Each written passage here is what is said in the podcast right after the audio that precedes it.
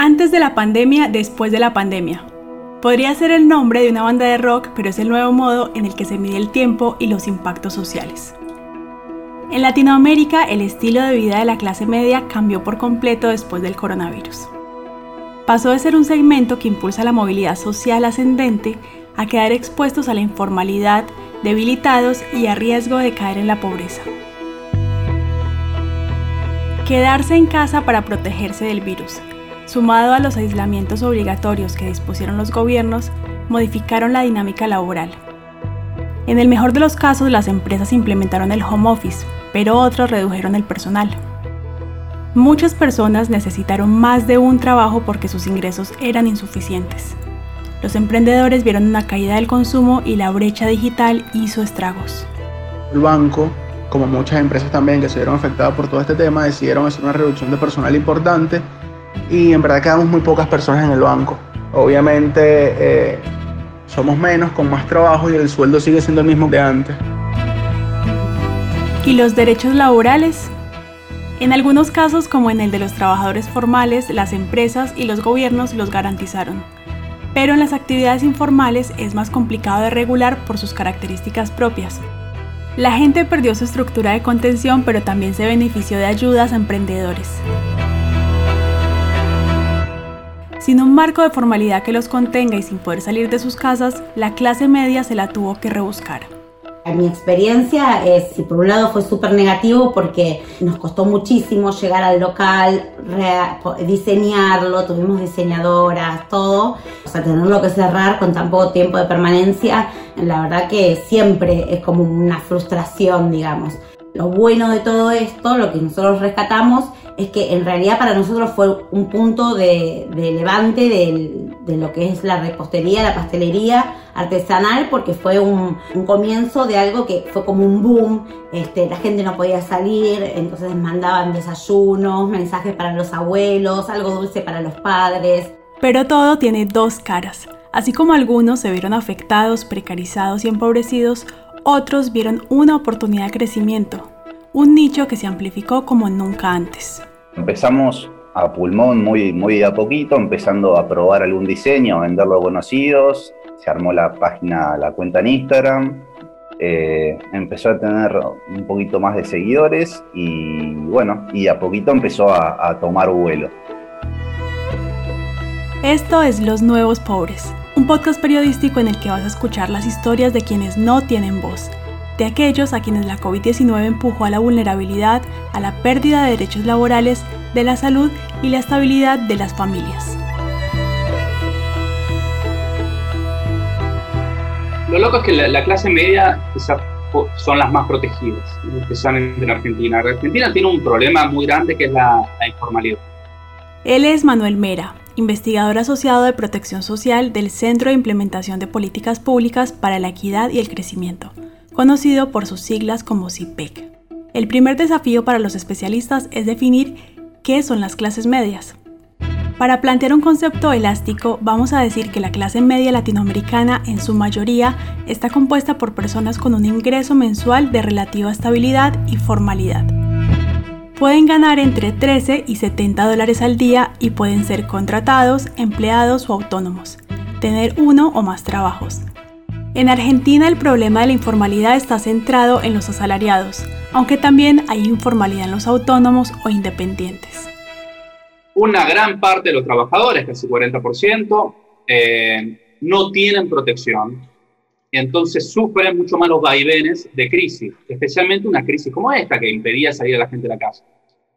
Por otro lado, los trabajadores eh, que son formales rápidamente tienen protecciones en protecciones frente al despido, en protecciones de salario, pueden acceder a un montón de beneficios, no sé, el ATP, salariales, y sufren mucho menos los vaivenes de eh, las crisis.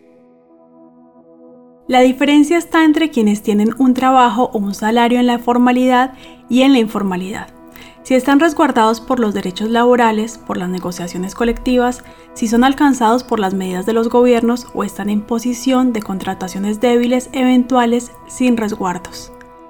Y el aislamiento hizo su parte.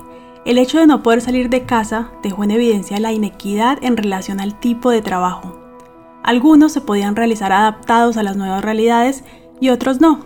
Algunos trabajadores tuvieron certezas y otros pura incertidumbre. Entonces vemos un aumento muy grande de lo que es el, empleo en, el hogar. Piensen que en el primer trimestre del 2020 el, el trabajo en la vivienda era del 6,1%.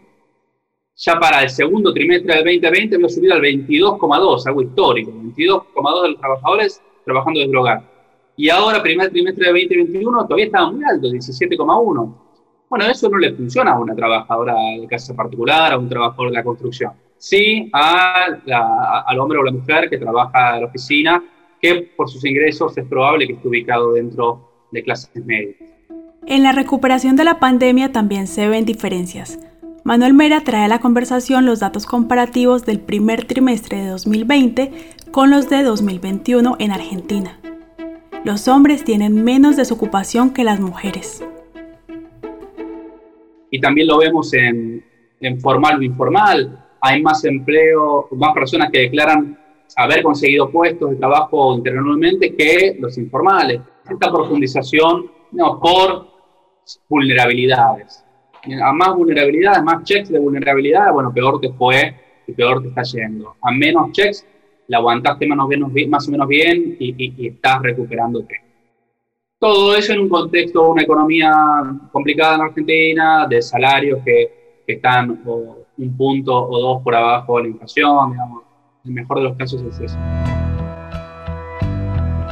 Mi nombre es Abraham Guevara, eh, tengo 25 años, soy de acá de Caracas y vivo en la urbanización eh, Las Acacias. Abraham Guevara estudia administración y trabaja en el Banco Venezolano de Crédito desde hace cuatro años. Cuando empezó la pandemia, despidieron a muchas personas.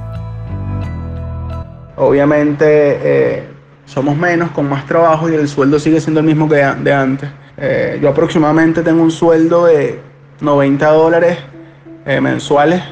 Abraham estaba esperando sacar un crédito para vivienda, pero el banco congeló cualquier tipo de prestación. Con lo que ganaba no podía hacer mucho, así que tomó una decisión. La pandemia fue transcurriendo hasta que llegó el mes de septiembre del año pasado y yo estaba decidido a irme del país frustrado, obviamente porque pasó el tiempo, no pude obtener mi crédito de vivienda, me veía eh, estancado y que estaba perdiendo el tiempo. Ya tenía una decisión, ir a irme. Había coordinado todo, iba a vender mi carro, iba, había hablado con mi novia. Como ella no se quería ir de Venezuela, le hizo una propuesta. Sus abuelos tenían una fábrica de persianas hace muchos años, pero cuando empezó la pandemia ellos dejaron de salir y cerraron el negocio. Ahí nosotros vimos una oportunidad, y obviamente con, con la idea de Andreina, que fue la que me empujó a hacer esto, decidimos arrancar. Te hablo que eso fue en octubre, septiembre más o menos, y que a las dos semanas de haber hecho nuestra primera publicación en Instagram, como para presentarnos, tuvimos nuestro primer cliente. Dos semanas después, la primera foto que pusimos en Instagram y de ese primer cliente la ganancia fueron aproximadamente 800 dólares, Daniel. Empezaron a vender y decidieron quedarse en su país. Sin embargo, él no pudo renunciar a su trabajo en el banco. Ahora tienen dos trabajos y está todo el día ocupado sin tiempo de ocio. En principio, cuando la pandemia estaba comenzando, no tenía que ir mucho a la oficina, no estaba presencial allá, podía trabajar online. Sin embargo, al punto en el que estamos hoy, estoy cinco días en la oficina, de lunes a viernes, de 8 de la mañana a 3 y media de la tarde aproximadamente. Y después de las 3 y media, literalmente tengo la ropa en el carro, me cambio y si tengo alguna instalación voy y la hago. Y si tengo que visitar un cliente, eh, voy y lo hago también. Y nada, estoy, estamos básicamente en la calle como hasta las 8, 9 de la noche quizás.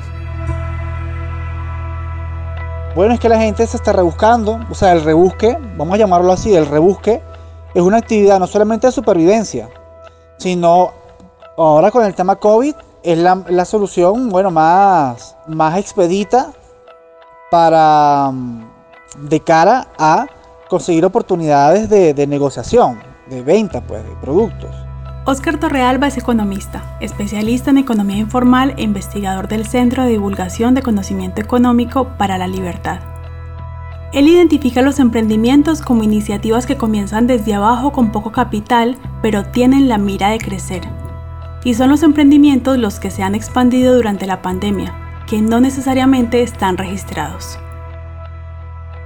yo considero que la economía informal se ha digitalizado. O sea, la economía informal ha tocado los terrenos digitales. O sea, ya la economía informal, producto, creo yo, ¿no? Producto del mismo confinamiento, no solamente en Venezuela, quizás en otros lados también, quizás, no, no lo sé, pero en Venezuela, ya no podemos hablar de una informalidad del vendedor ambulante en la calle, eh, con una bolsita negra puesta en el piso, vendiendo corotos.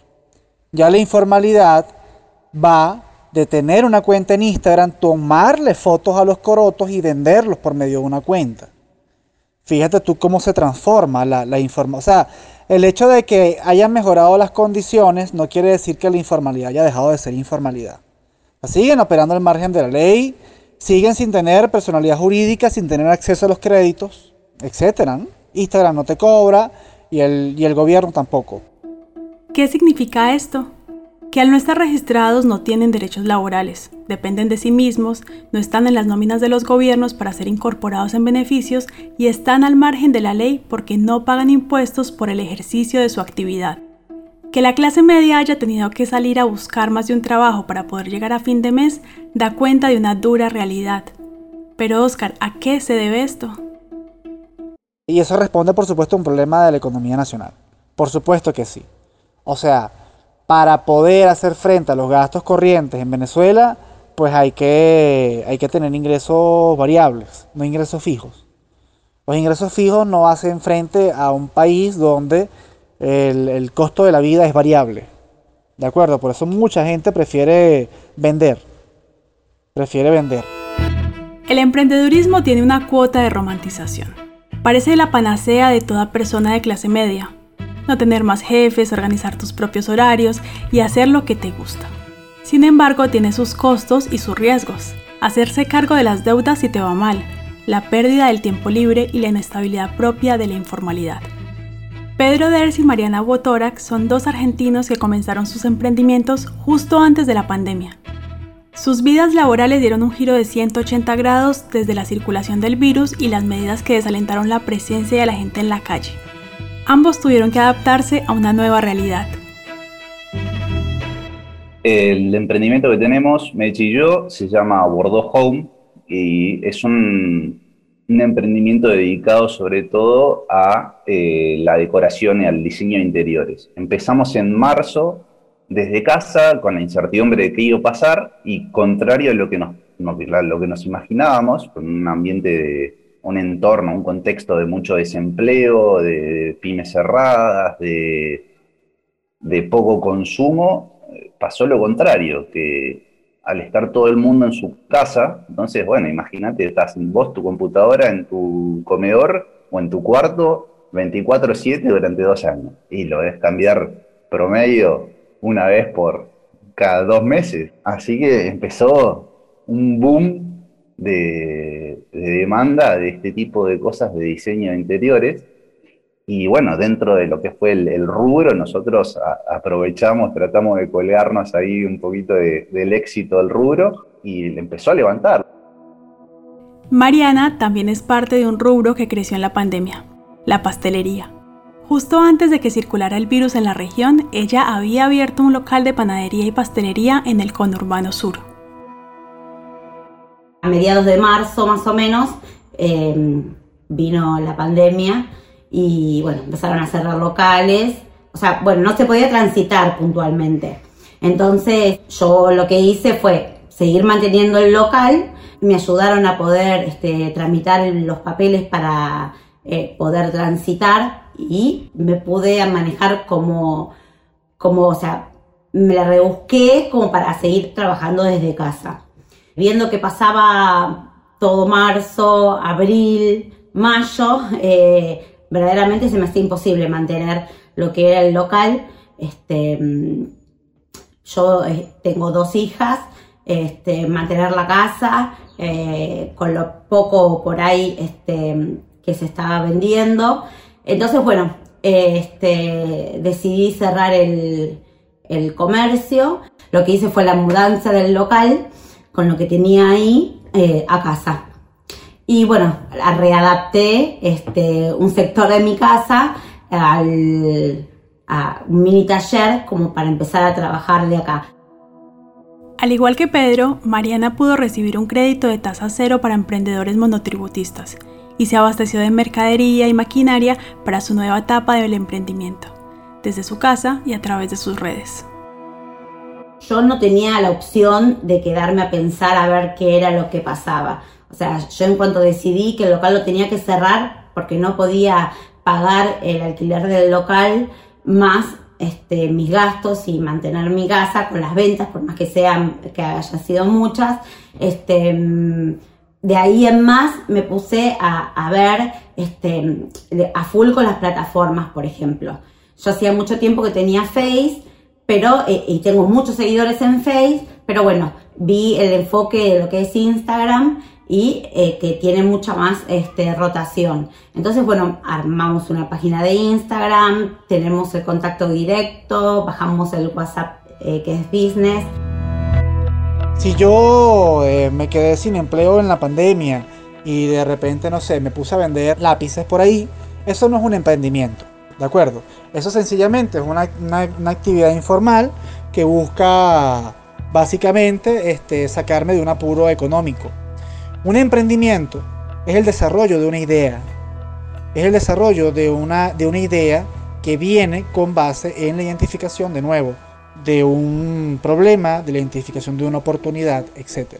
Eso es lo que diferencia el, emprendimiento de otras actividades. No toda ocupación sin reglamentación es un emprendimiento, según dice el economista venezolano Oscar Torrealba. Y la informalidad también viene acompañada de una digitalización de la informalidad, pero a la par de ese proceso, se pudo ver que las personas de las clases medias que tienen trabajos formales fueron las que mejor sobrevivieron a los cambios abruptos que impulsó la pandemia.